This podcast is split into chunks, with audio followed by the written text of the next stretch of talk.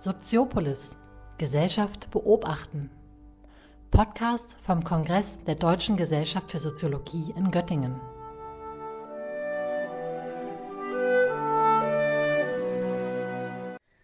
Im Folgenden hören Sie die abschließenden Vorträge des Panels Georg Simmel als Stifter der Mikrosoziologie von den OrganisatorInnen Rüdiger Lautmann und Daniela Klimke.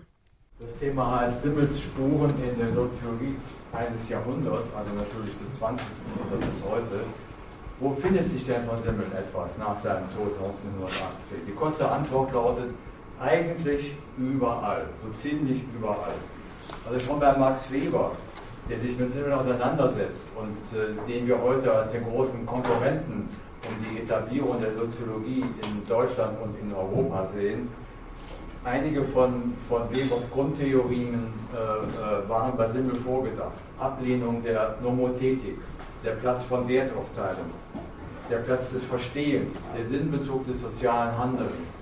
Dinge, die in den 90er Jahren bereits von Simmel formuliert worden sind, während Weber ja erst etwa 1980 diesen Fragen äh, zugewendet hat. Aber Prioritäten sind vielleicht nicht so wichtig. Ich will also äh, in meinem ersten Teil, bevor Danny dran ist, geht es so weiter, ähm, einige Schulen der Soziologie darauf abklopfen, was in ihnen, ähm, ja, wo in ihnen Simmel drin steckt. Alfred Schütz ist eine Generation nach Simmel, arbeitet sein Konzept einer verstehenden Soziologie aus, vor allem in Auseinandersetzung mit Max Weber. Im Begriff der Lebenswelt, Sie wer sich mit Sozialphänomenologie beschäftigt, wird wissen, dass das der, eigentlich der Hauptbegriff bei, äh, bei Alfred Schütz ist. Diesen Begriff, äh, in diesem Begriff führt Schütz lebensphilosophische Argumentationslinien vor. Der, Thermus, äh, der Terminus Lebenswelt selbst geht auf Simmel zurück. Bei Simmel vorgedacht sind weiter Schützsche Konzepte wie Typisierung, Sinnprovinz, das fraglos Gegebene, das sind, äh, ist ja fast das äh, konzeptionelle Grund, Grundgerüst der, der äh, Schützschen Analyse. Auf Schütz bauen dann seine Schüler weiter auf, Peter Berger und Thomas Luckmann, in der gesellschaftlichen Konstruktion der Wirklichkeit. Sie wissen, dass das ähm, eines der meistbenutzten Soziologiebücher der zweiten, letzten Jahrhunderthälfte ist und äh, praktisch also auch zum geflügelten Wort geworden äh, und auch von, von Laien benutzt. An mehreren Stellen äh, zitieren äh, äh, Berger Lobmann den Herrn Simmel und erinnern an die Dritten, an die Außenseiter, ja sogar an eine Möglichkeit, die Möglichkeit einer Soziologie des Körpers. Über die Sinne natürlich Herr Benkel äh, vorgedacht.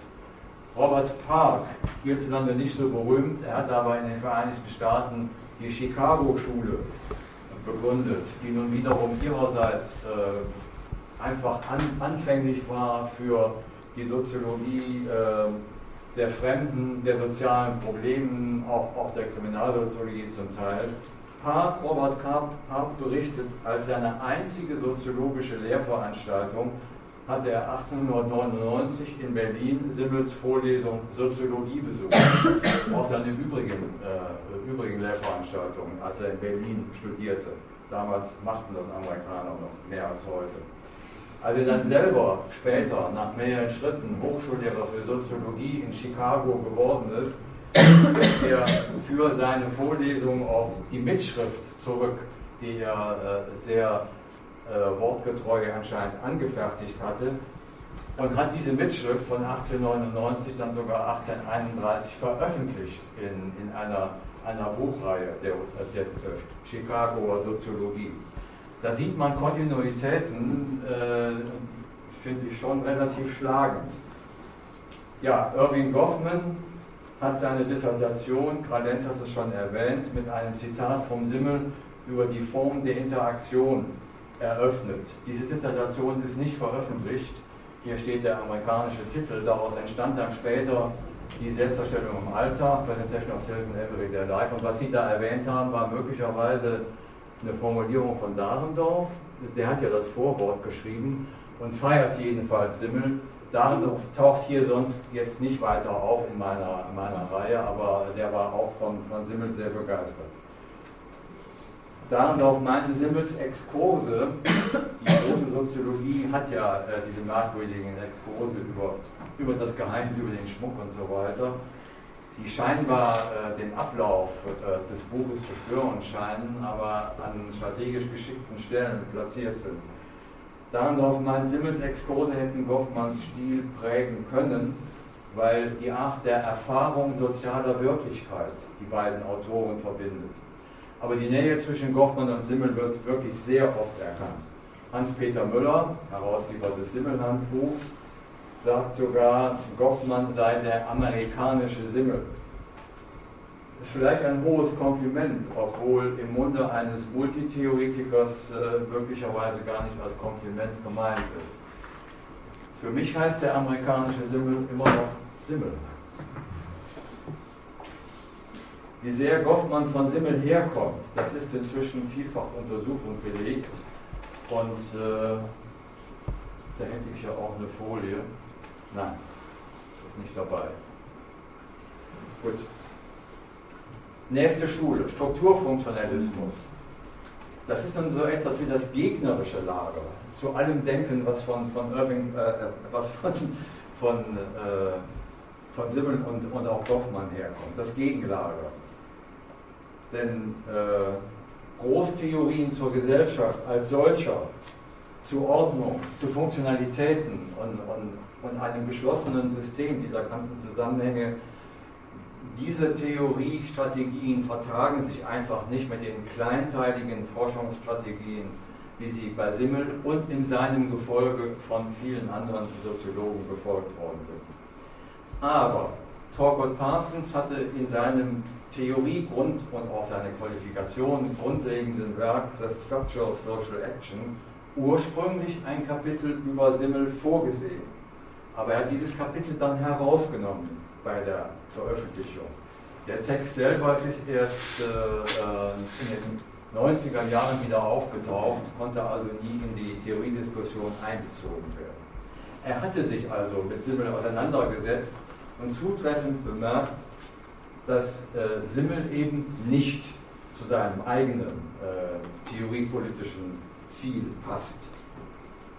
Für eine Grand Theory zum sozialen Handeln und zum Sozialsystem verfehlt wäre allerdings jetzt in Parsons den Täter einer Auslöschung des Andenkens oder äh, der Verwendung von, von Simmel zu sehen. Denn Simmel ist ja tatsächlich unterverwendet und unterdiskutiert in der, in der äh, Soziologie der letzten Jahrzehnte er ist nicht der Täter Parsons, sondern er hat eben sein Projekt durchgezogen. Und äh, das ist ja auch, auch, völlig in Ordnung. Und, und äh, dieser Denkstil von Simmel passt nicht zu dem, was in, ja, in, in, in Deutschland, Europa und den Vereinigten Staaten als Soziologie sich etabliert hat in den letzten Jahrzehnten. Auch Robert K. Merton, von dem eine Würdigung Simmels durchaus zu erwarten gewesen wäre, hat sich nur vorübergehend mit beschäftigt.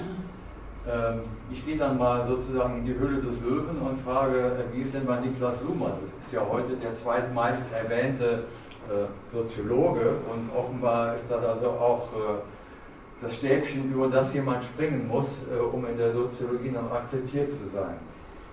Luhmann hat Simmel rezipiert und zitiert. Und Hans Wiener hat, hat ja auch diese Verbindung hergestellt. Nur wie hat er das gemacht? Luhmann zitiert und verwendet äh, Simmel nicht ständig, aber immer wieder und sehr sparsam, indem er ihn wie einen Klassiker liest. Immerhin, das ist ja schon mal äh, eine Anerkennung. Er liest ihn wie einen Klassiker und bezieht ihn selektiv in die Präsentation eigener Gedanken ein. Das kann man verfolgen in Monographien wie Vertrauen 1968, äh, ja, da stehen Sie, Rechtssoziologie, aber auch die große Gesellschaft der Gesellschaft. Den Gesellschaftsbegriff baut Luhmann auf das Konzept der Differenzierung auf. Äh, viele werden wissen, dass Simmel dazu 1890 eine große Abhandlung äh, vorgelegt hat, die zum Anfang seines soziologiebezogenen Denkens geworden ist. Allerdings hat Luhmann das Konzept mit anderen Akzenten verwendet. Nun schreibt Luhmann seine Studien eigentlich kaum je dogmengeschichtlich. Also wir müssen nicht von ihm erwarten oder verlangen, dass er das Herkommen äh, seiner, seiner Ideen und seiner äh, Theoreme äh, und seiner äh, Konstrukte äh, ausweist. Er garniert sie, also seine eigenen Texte eigentlich, mit den Früchten der jeweiligen Lektüre, die ja bekanntlich über die Jahrzehnte auch sehr stark gewechselt haben und in die verschiedensten Gebiete ausschreiten. Und wenn jemand die Theorie Tradition nicht interessiert, dann ist das ja, das ist ja auch kein Muss, Tradition zu betreiben, dann braucht es sich auch nicht um die Anschlüsse äh, zu kümmern. Allerdings wir stellen sie dann hoffentlich her. Ja, äh, die kritische Theorie jetzt auch noch dem, äh, dem, dem Simmel-Test zu unterziehen, äh, ist fast schon ein unmögliches Unterfangen. Ich selbst bin auch zu wenig bewandert in dieser Richtung. Ähm, man kann sagen, dass die Vertreter der kritischen Theorie sich gegen einen Vorfahren spreizen, ein Vorfahren, der sich selber nicht von Karl Marx herleiten mochte. Daher blieb es lang schleierhaft, inwieweit die erste Generation der kritischen Theorie von Simmel beeinflusst gewesen ist. Siegfried Krakauer studierte bei Simmel und profitierte vom Lehrer, blieb ihm verpflichtet und zugleich kritisierte er ihn auch. Krakauer schrieb 1919 eine Monographie über Georg Simmel, die aber erst 2004 veröffentlicht worden ist. Ganz merkwürdige Abrisse von Traditionen, äh, von, von Denklinien, die eigentlich vorhanden sind, die uns aber nicht bekannt sind. Georg Lukacs hat, den, hat auch bei Simmel studiert, aber hat dann später den bewunderten Lehrer besonders perfide abqualifiziert. Weitere Namen in dieser Reihe, Walter Benjamin, Karl Mannheim, Theodor Adorno, das, äh, es wird, man kann lesen, das sei noch im Dunkeln, inwieweit Adorno äh, über Krakauer äh, mit Simmel in Berührung gebracht worden ist. Jedenfalls alle diese äh, genannten äh, Frankfurter äh, Leute sagen dazu nichts. Und ähm, selbst Jürgen Habermas hat 1983 ein sehr ungerechtes Verdikt gemacht, als er Simmel so charakterisierte, ich lese es vor, eher Anreger als Systematiker, eher philosophierender Zeitdiagnostiker als ein solide im Wissenschaftsbetrieb verwurzelter Philosoph und Soziologe. Es ist eine schlichte Unverschämtheit, sage ich hier nur dazu. Äh, wir haben für unseren Band äh, bei Habermas angefragt und er hat, ähm, er hat gesagt, er, hat die Zeit nicht, aber Simmel hat ihn sein Leben lang begleitet. Also im Alter werden wir ja alle versöhnlich. Zu einem Fazit. Also ein leichtes wäre, Simmelspuren in der Soziologie anhand der Schmähungen zu verfolgen, die, äh, die ihm angetan worden sind. Man hat hier von Ästhetizismus, Impressionismus, Bürgerlichkeit und dergleichen in Jurien gesprochen. Für mich ist interessant die Bipolarität der Reaktionen auf diesen Autor, Georg Simmel. Entweder man bejubelt ihn, man ist von ihm begeistert, oder man, man verdammt ihn äh, in, ja, in was, also in den Orkus. Das ist das eigentlich Interessante und weiter bearbeitenswerte. Ich will jetzt auch das gar nicht lange, lange hinauszögern, weil wir gar nicht was eine kurze Moment der Diskussion haben wollen. Nur ein paar Sätze zu Sigmund Baumann. Sigmund Baumann, äh, das ist aus dem letzten Band oder Interviewband über ihn, wo er sich auf Simmel bezieht, also sehr explizit und sehr, sehr stark auch. Das mag man dann stark an. Und ich glaube, einer der vielen ähm, äh, Parallelitäten zwischen Simmel und Baumann bestehen in der, äh, in der Zentralität der Ambivalenz. Und ich glaube, die Ambivalenz in Simmels Werk ist auch vielleicht so ein bisschen das verstörende Element, auf das Habermas auch wohl Bezug genommen hat. Soziologen sind äh, eigentlich die Wissenschaft, die sortiert, die ordnet, die schafft. Und Simmel hat wirklich genau das Gegenteil getan. Er fächerte die Wirklichkeit immer weiter auf und das war auch sein beabsichtigtes Programm gewesen. Ähm, es gibt da ganz viele Beispiele. Ich will das jetzt auch gar nicht weiter ausprobieren. Fremde, Geschlecht, ähm, die Stadt, da hat es besonders äh, für mich eindrücklich gemacht.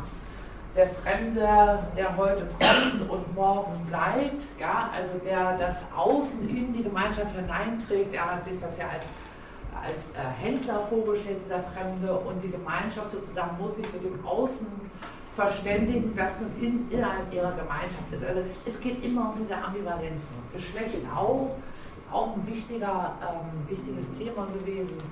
Hat zum einen äh, Frau sein, Mann sein, ähm, ja, körperlich begründet wie eine Naturtatsache, auf der anderen Seite eben doch wieder sehr stark betont, dass das Frausein eben ein Produkt sei und dass die Frau sein, ihres Frauseins bewusst wie der Sklave seines Sklavenseins bewusst sei. Der Herr muss sich darüber keine Gedanken machen, dass er der Herr ist. Er ist sozusagen, wenn man in subordinierter Position ist, wird es überhaupt zu einem Problem fallen. Und die Stadt, ähm, zu seiner Zeit war es ähm, üblich, die Stadt eher als ja, in ihren Zerfallserscheinungen zu sehen. In Teilen hat das auch äh, Emil Dürkheim ja auch ähm, formuliert, eben Verstädtung, mangelnde soziale Kontrolle und dergleichen. Er hat aber die ganz positiven Seiten sehr betont. Also die Möglichkeit zur geistigen Freiheit, zur Intellektualität, natürlich auch die Blasiertheit, die gemeinhin bekannt ist und so weiter. Das heißt, er hat in der Tat den Strauß aufgefächert der sozialen Wirklichkeit und eben nicht Ordnung geschaffen damit. Sigmund Baumann greift das auf und sagt im Wesentlichen, dass Gesellschaften sich danach unterscheiden, wie sie mit Ambivalenzen umgehen. Also wie bewältigen sie Ambivalenzen. Und ich habe das jetzt mal sehr plakativ äh, gegenübergestellt. Er spricht von dieser festen Moderne und die feste Moderne ähm, zeichnet sich dadurch aus, dass sie diese binären oder dichotomen Kategorien schafft. Ne? Frau, Mann, gut, schlecht und so weiter und so fort. Schafft deutliche Klarheit, Handlungssicherheit und Erwartungssicherheit und gleichwohl, er hat es sehr eindrücklich am Beispiel ähm, des Holocaust ähm, äh, untersucht, also die Bürokratie, die Rationalität und so weiter, die eigentlich die Grundlage für Demokratie war, konnte sich genauso auch im, in der NS-Zeit in ihr Gegenteil verkehren. Und zwar mit genau diesen Grundlagen der bürokratischen, rationalen Arbeitsweise, mit der eben auch der Holocaust ermöglicht wurde. Ja, also auch wieder eine Ambivalenz. Das heißt, die moderne Ordnung hat Ambivalenz nicht zerstört, nicht genommen, sondern die moderne hat Ambivalenz unterdrückt. Ja? Und für die Subjekte blieb es dabei, sich irgendwie anzupassen, sich in diese bestehende Ordnung einzupassen, sich an der ähm, Sitte zu orientieren. Baumann schrieb an einer Stelle in der Moderne, ähm, ging es darum, sich an einer Vorgabe zu orientieren, während man in der Postmoderne das Leben als Aufgabe begreifen muss, als etwas, was offen, produktiv zu gestalten ist. Also in der Postmoderne lösen sich ähm, diese Ordnungsideen auf und die Ambivalenz tritt deutlich zutage, ungefiltert zutage. Und die Ambivalenz ist eine Sache, mit der die Subjekte selbst umzugehen haben. Daher auch unter anderem der ganz große Bedarf an Ratgeber, Literatur und so weiter. Äh, die, die Suche, die Transzendenzsuche, also die Religionssuche und so weiter. Also das sind alles Suchbewegungen, mit der postmoderne Subjekte versuchen, diese Ambivalenzbewältigung privat zu erledigen oder zu bewähren, was zuvor staatlich da äh, vorgenommen wurde.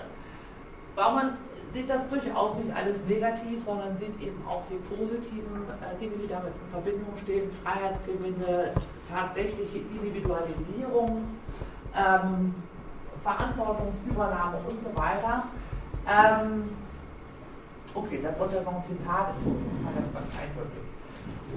Wenn wir das jetzt, um den thematischen Bogen zu ziehen, und das ist jetzt auch, glaube ich, meine letzte Folie, ähm, wenn wir den thematischen Bogen ziehen zu unserem Veranstaltungsthema, dann charakterisiert sich die, die, Moderne darüber, ein festes sittliches Konzept hergestellt zu haben, in dem Gut und Böse und so weiter sehr, sehr deutlich war, was natürlich immer auch die Ambivalenzen produziert hat, derer, die nicht in diese äh, binäre Ordnung passten im Wesentlichen bestand in diesem heteronormativen, reproduktionsorientierten Ehesex.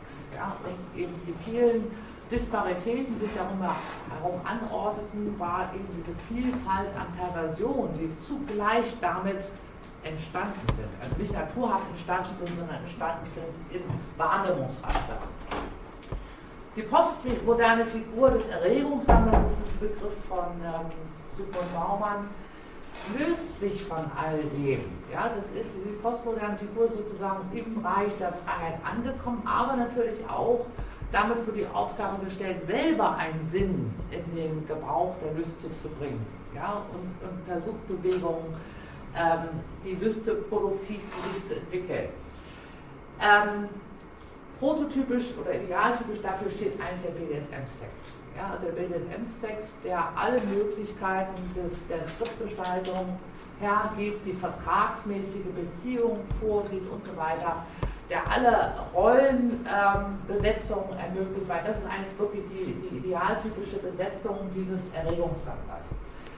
Und wir sehen, und das ist ein abschließender Satz, wir sehen eben auch, dass die Postmoderne durchaus nicht frei von Ambivalenz ist und die Ambivalenz auch durchaus nicht nur privat besteht darin, dass sich der Staat deutlich stärker in Form des Strafens zeigt.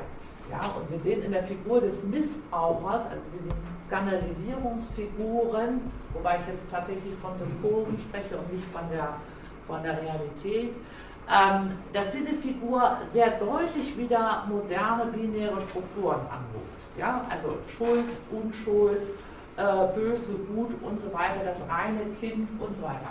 Das heißt, und es wird sehr stark der Staat angerufen, da wo er noch ähm, deutlich erreichbar ist. Also während er alle anderen Regulationsaufgaben im Wesentlichen abgegeben hat, sozusagen, hat er sich sehr stark auf, diesen, auf die strafende Element kapriziert. Und so sehen wir eben, dass der Postmoderne eigentlich ein Bereich der Freiheit, ja, das äh, Sexualstrafrecht unaufhörlich anwächst. Ja, das war zuvor in dem Maße gar nicht nötig. Oh, Dankeschön.